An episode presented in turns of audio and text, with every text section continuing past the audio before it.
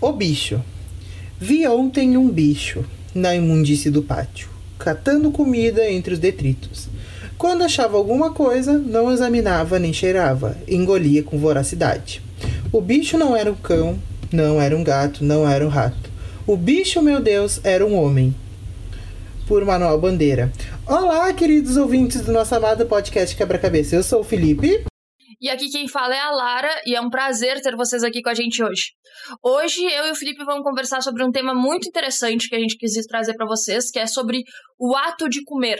Sobre como comer hoje para o ser humano é muito mais do que apenas se nutrir. É algo social, é algo antropológico, é algo que faz parte da nossa cultura e tem muitos aspectos sobre essa questão da comida e do que é a comida no nosso dia a dia. E é sobre isso que a gente vai conversar hoje. Bom, a alimentação, muito mais do que apenas um ato de sobrevivência, é também um ato de socializar, né, Lara? Porque a alimentação, por exemplo, a alimentação do Rio Grande do Sul é muito diferente da alimentação do Ceará, que é muito diferente da alimentação em Goiás, por exemplo.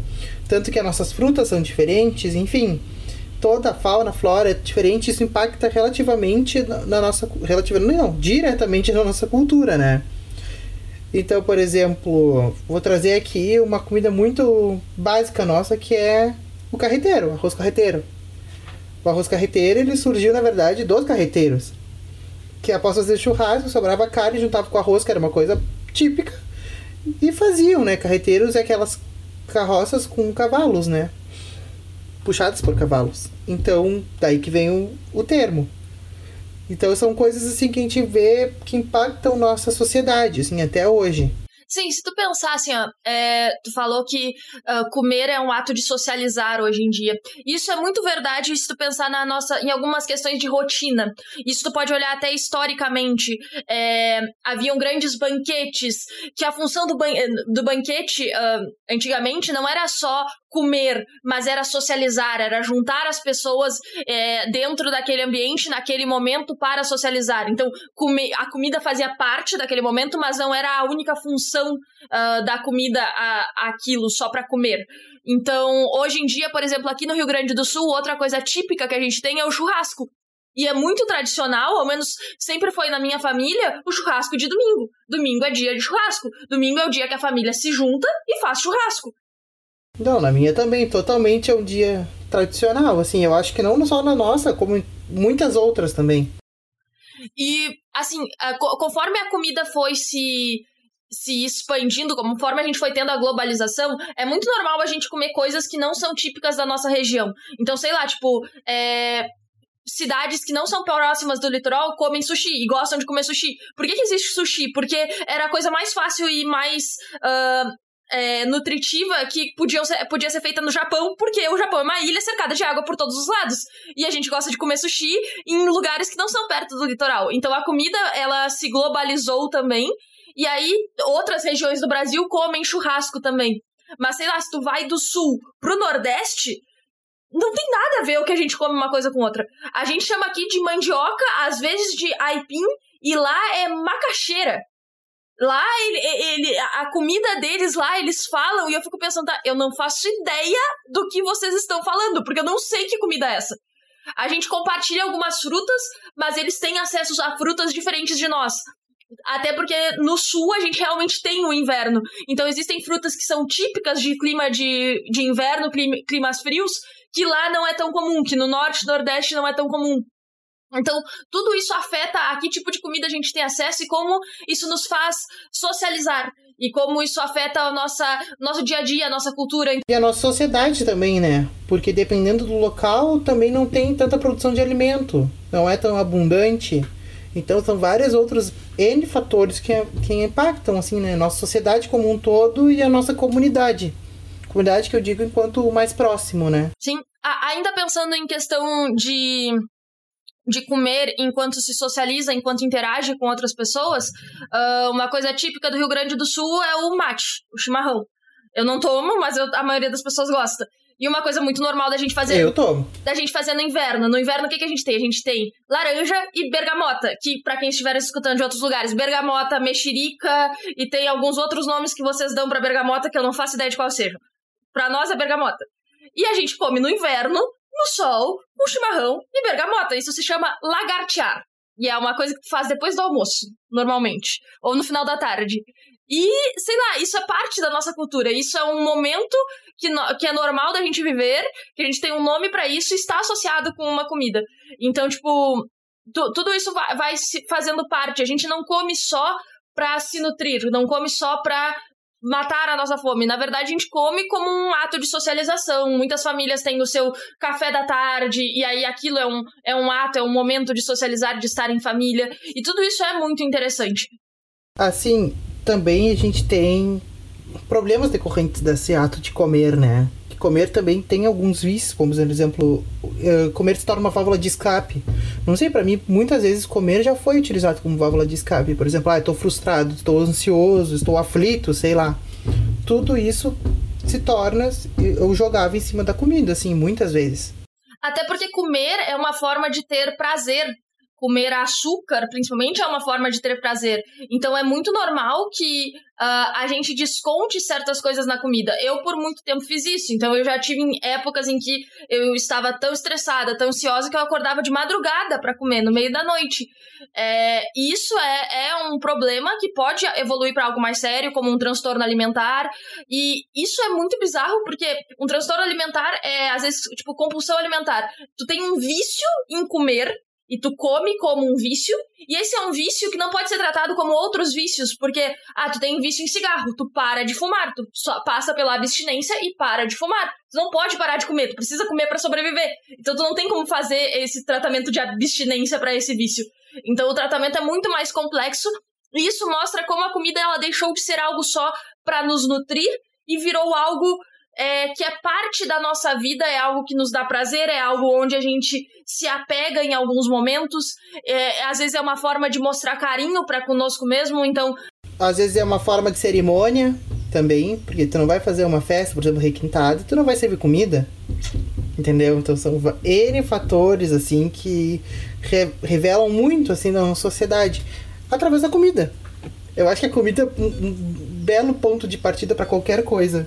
E a comida é algo muito, muito cultural. É, eu já fui pra Argentina, eu fui pro México, eu fui pra Inglaterra. A comida é, era o que mais marcava a diferença cultural de cada um desses lugares. A comida no México é única e é extremamente apimentada. E, meu Deus do céu, como tinha pimenta. Tem pimenta até nos doces daquele lugar. É literal, tem pimenta nos doces. As crianças comem pimenta com doce. Ai, já quero. Não faz sentido na minha cabeça. Na Inglaterra, a comida não tem sal, é peixe, fritas e eles não sabem fazer um doce decente porque eles não colocam açúcar nas coisas. Mas esse é o meu ponto de vista, né? Porque aqui no, no Brasil. Tá, mas isso daí da. Na Europa, isso é um problema europeu, né? Tu sabia que eles não tinham produção de açúcar. Eles usam muito menos açúcar e eles consideram as coisas muito doce. A Europa só começou a consumir doce quando Portugal explorou o Brasil. Que o Brasil é uma terra tropical que favorece a produção do açúcar. Então, o que acontece? Isso é, tem muito a ver com a história do Rio Grande do Sul. Se cruza muito. Eu falei do charque, eu falei a questão do carreteiro, né? O carreteiro também era feito de charque originalmente. O charque era, era levado pelos carreteiros até o porto de Rio Grande e subia. E era exportado. E de lá, como pagamento, vinha o açúcar. Por isso que a gente tem o doce de pelotas hoje em dia. O doce de pelotas, na verdade, ele vem dessa troca do sal pelo açúcar. E então, os doces, então o açúcar também que, era, que vinha com um pagamento pelo sal do charque, também era exportado para a Europa e lá ele tinha um valor muito riquíssimo. Por isso que os doces franceses são muito requintados. Eles são requintados porque na França era, uma, uma, era onde podia se produzir mais doce, onde se produzia mais cana-de-açúcar, onde o clima era um pouco menos mais ameno para a produção. Então lá ficou famoso. Então quando chegou a exportação do açúcar, se tornou um troço muito, muito, muito chique, muito todo mundo queria o açúcar e depois tornou algo banal teve a crise do açúcar na Europa. Isso explica muita coisa, porque é, é tipo, é tudo isso, sabe? Como a, o que a gente come tá, tem muito a ver em onde a gente mora. A questão geográfica de onde tu está localizado no globo te dá acesso ou não te dá acesso a certos tipos de alimento. E eu nunca tinha sabido disso. E é tipo, é muito bizarro, porque é real, eles não colocam açúcar nos doces daquele lugar. Não colocam. Onde é que eu achei o melhor doce que tinha? No bairro mais turístico que tinha, tinha um doce muito bom. Mas é porque era o bairro mais turístico que tinha. Então faz, faz muito sentido isso. E aí, sei lá, tipo, até a própria questão do sushi, que virou algo super é, difundido, todo mundo gosta de sushi agora no Brasil e tudo mais, mesmo em lugares que não estão perto do litoral. Eu não gosto. Não me enquadro. eu vou dizer assim, ó, já comi alguns. É mais ou menos. Não vai ser aquela coisa que vão me convidar, ah, vou comer sushi? Hum, não, não sei, não, prefiro um churrasco.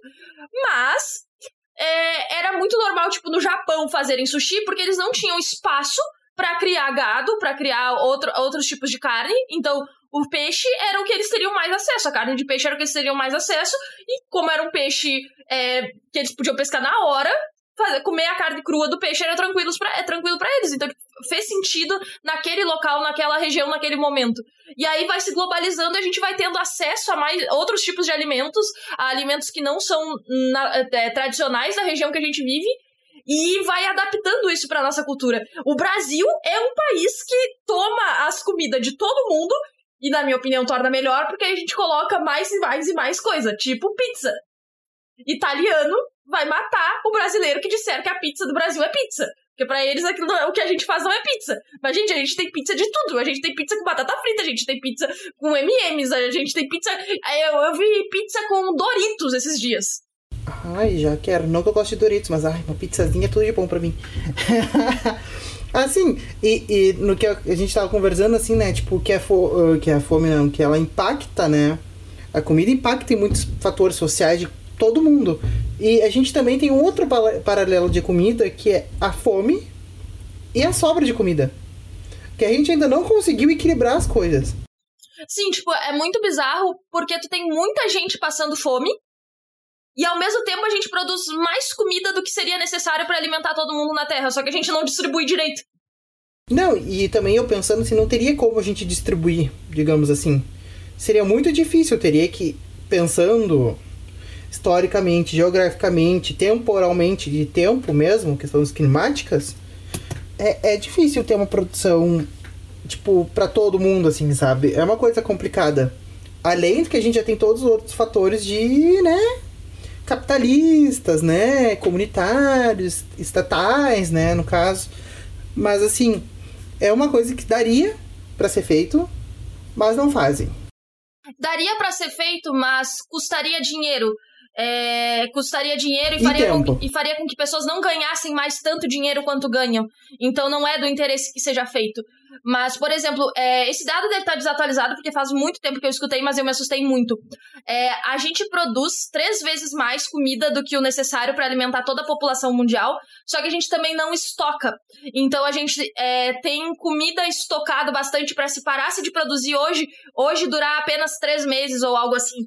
Esse já é um dado tá defasado, para ser bem sincera. Mas eu não acredito que tenha mudado tanto assim esse dado de, de, dos últimos anos. Tipo, e é bizarro isso. A gente produz muito mais comida do que precisa. E a gente tem muita gente passando fome. E passando fome não de só estar com fome, mas de comer e não saber quando vai ser a sua próxima refeição. E é, muitas vezes as pessoas não pensam nisso, de que realmente existe pessoas passando por esse tipo de situação, de que tem gente que come e não sabe quando vai ser a sua próxima refeição. Não, e, e é triste, assim, né? Para não dizer outra palavra, assim. Eu. Eu fico pensando, assim, também em outra questão que me perpassa, assim, pela cabeça, que quando que a questão cultural vai ser realmente levada a sério para a produção alimentícia, digamos assim. Por exemplo, a gente já falou que, por exemplo, no Nordeste, no Sul do Brasil, não se tem a mesma alimentação. Então, por exemplo, não teria como fazer um plano alimentar generalizado, por exemplo, no Brasil inteiro. Para quem é de Bagé, Rio Grande do Sul, sabe o que é um sacolão? Um sacolão é um kit de alimentos, tá? Com tudo que, digamos, cesta básica do alimento. Então, tipo, o que, seria necessário, entendeu? Para ter esse sacolão, tipo, do Brasil inteiro? Não seria, entendeu? Teria que ter um para cada região específico com materiais próprios de cada região, baseado na alimentação de cada região. Mas ele demandaria muito tempo, muito dinheiro para ter uma cesta básica, digamos assim, para todos. Então, eu acho que é muito mais complicada essa questão do que a gente realmente imagina. Sim, tipo, essa é a questão da, da soberania alimentar. E aí também tu tem que entender que o, o agronegócio, ele é um, um monopólio do, dos grandes agricultores. Então, é, toda essa distribuição de comida ela vai ser ditada por as pessoas que maior produzem a questão alimentar no Brasil. E é engraçado em pensar que a maioria da comida da, do, do agronegócio que é produzido no Brasil ele é exportado. E a gente se alimenta muito mais da produção local e dos, dos pequenos produtores daquilo que a gente importa de outras regiões, daquilo que a gente não consegue plantar no Brasil. Então, tipo, isso é um fator interessante de se pensar. Não, e outra coisa, né? Pra gente pensar nessa questão de comida e fome, é o valor dos alimentos, né? Que a inflação está diretamente ligada ao valor dos alimentos. E não apenas estando ligado, ela também impacta diretamente a sociedade daqui, que produz o alimento. Então, por exemplo, a gente vive aqui em Bagé, que é onde a gente mora, onde a gente cresceu, é uma cidade muito, muito famosa produtora de arroz. E daí é uma grande produtora de arroz. Porém, o arroz aqui é muito caro também. Assim como no restante do Brasil, porque ele também está sendo muito exportado e automaticamente aumenta o valor. Mas, tipo, enfim, hipocrisia, entendeu? Porque se produzido aqui não deveria ser muito menor o valor, porque não tem valor de importação. Só que tá aí, é, quem produz está tendo mais lucro ao exportar do que a vender dentro do Brasil. Então não importa se ele produz do lado da tua casa, ele vai vender para fora. E aí quem não tem como vender para fora é que vai vender para ti. E aí vai ter que vender mais caro porque é como as coisas estão funcionando dentro, dentro do Brasil. E aí é, é isso que a gente fala quando se fala em soberania alimentar, sobre a possibilidade de a gente ter mais produtores locais, pequenos produtores, tu ter um incentivo para isso. Porque se esses pequenos produtores crescerem, tu vai ter mais diversidade de alimentos. É... Tipo, tem gente que não sabe que a cenoura original é roxa. A gente come a cenoura laranja porque é o que foi é, produzido e mantido pelo agronegócio e foi o que se expandiu. A cenoura original é roxa. E eu nunca vi uma cenoura roxa na vida. Mas existem muitas outras formas de alimentos que a gente não tem acesso, que a gente desconhece e poderia comer se a gente produzisse. Só que para produzir localmente, tu vai precisar de um incentivo para isso, que não é uh, do agrado de quem comanda o agronegócio, então não vai ser feito. Mas, sei lá, é muito interessante se tu tem a possibilidade, tu tentar é, consumir de pequenos produtores. Porque às vezes tu vai entrar em contato com alimentos muito diferentes do que tu tá acostumado a comprar em mercado. Sabe, assim, eu tava, tava falando com a Nath esses dias e. E até falando com a Priscila, hoje minha amiga, eu me lembrei, assim, de. Um dos prazeres maiores de Pelotas para mim era ir na Feira Livre no sábado. muito me divertindo na feira. Tipo, meu dinheiro rendia muito. E eu fazia compra para semanas, que só para duas, tranquilamente com aquele dinheiro. E eu sabia que era muito bem gasto, assim, e tava indo pro produtor local. E é uma coisa assim, ó, se tu for na feira, tu vai ver muito mais diversidade de alimentos do que se tu for no mercado o nacional, no caso, que é o mercado tra tra tradicional aqui de Pelotas, que tem em Bagé também, ou se tu for no Big da vida. Nem o hortifruti do Big vai ser tão grande e diverso quanto se tu for na feira de fato. Então, gente, valorize os produtores locais e compre na feira, tá? Fica aqui a dica. Sim, com certeza. E tipo, va vale muito a pena e vale muito a pena entrar em contato com comidas diferentes. Isso é algo que eu tô fazendo hoje, por exemplo. Já que eu tenho condições de comprar coisas diferentes, eu estou me obrigando a comprar produtos orgânicos, que é numa cesta de menu ali que tem um número X de itens que eu tenho que escolher, dentro de itens que eu nunca comeria antes por vontade própria. E hoje o meu prato teve é, couve-flor, teve couve, teve rúcula, teve alface, e eu só fico pensando que nunca na vida eu ia comer um prato desse jeito. Mas tá aí, eu estou aprendendo a comer melhor, ao menos no meu almoço, e eu tô ajudando esse negócio local dos pequenos produtores, o que é muito importante também. Mas aí isso entra na questão da soberania alimentar. Eu tenho condições de fazer isso. Muita gente não tem muita gente precisa comprar o que é mais barato, que mais vai durar e mais vai alimentar. E aí a gente fala que pessoa pobre se alimenta mal. Não é assim, é que é, tu tem que ver a que tipo de comida as pessoas têm acesso, a quanta comida elas precisam para passar o mês. E aí a gente entra de novo na questão da fome e de ter acesso à comida e de como o dinheiro tá ligado a isso também. Não, e agora a gente teve um outro processo, assim, que durante a pandemia as escolas ficaram fechadas durante muito tempo, né? Por exemplo, um exemplo disso que a Lara falou. Então, muitas das crianças se alimentavam da merenda escolar. Com as escolas fechadas, sem merenda escolar, o que, que vai fazer? As crianças vão se alimentar em casa, mas vão se alimentar em casa como? Se devido à pandemia os pais perderam emprego, entre X e números, outras questões. E aí? Entendeu? São essas questões que a gente tá levantando uma pulguinha atrás da orelha de vocês para começarem a pensar e dar uma refletida sobre isso. Isso é muito interessante, porque muita gente não vai pensar sobre isso.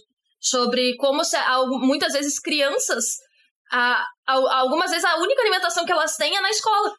A única alimentação que elas têm é a merenda escolar.